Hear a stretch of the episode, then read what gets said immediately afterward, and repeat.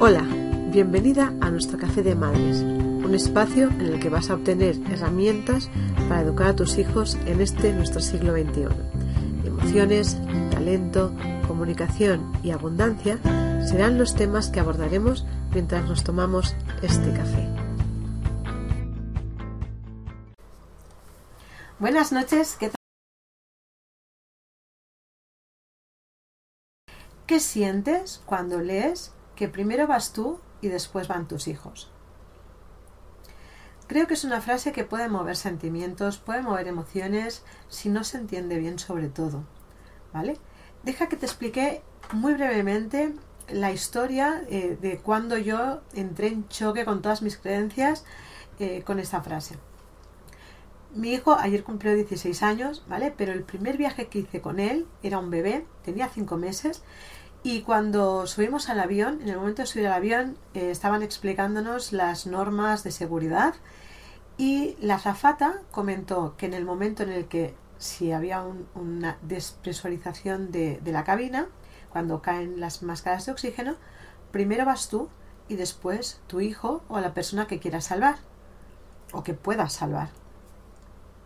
Eso entró totalmente en shock.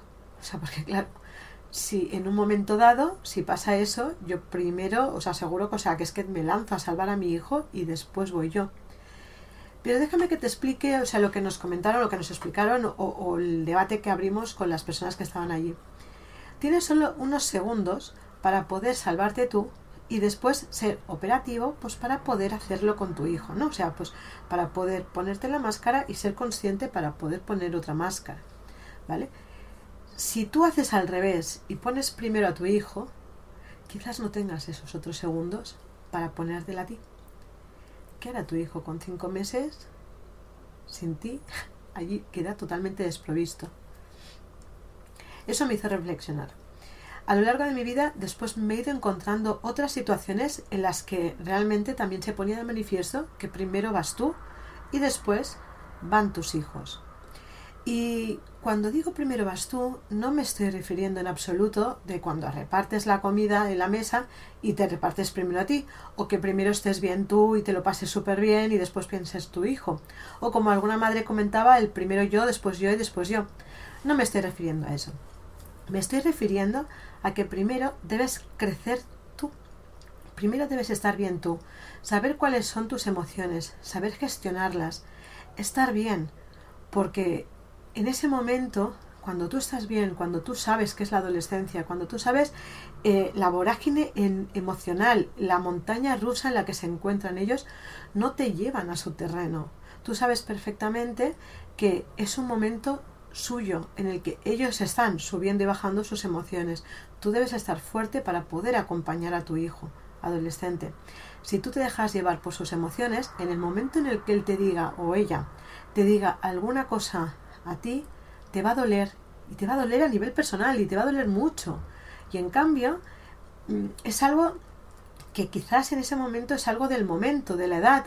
Después, como comentábamos el otro día también por, por, por los mensajes, después pasas a ser la mejor madre del mundo.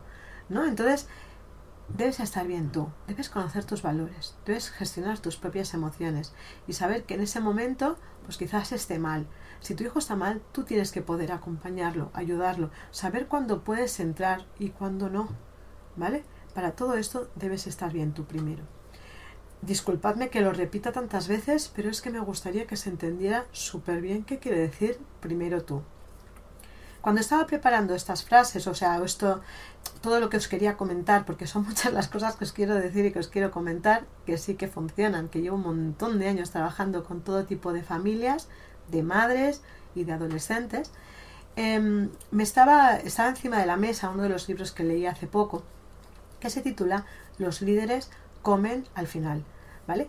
Y si te fijas, es un poco la frase al contrario, ¿no? O sea, os acabo de decir primero vas tú, primero vas tú, y de repente te digo los líderes comen al final.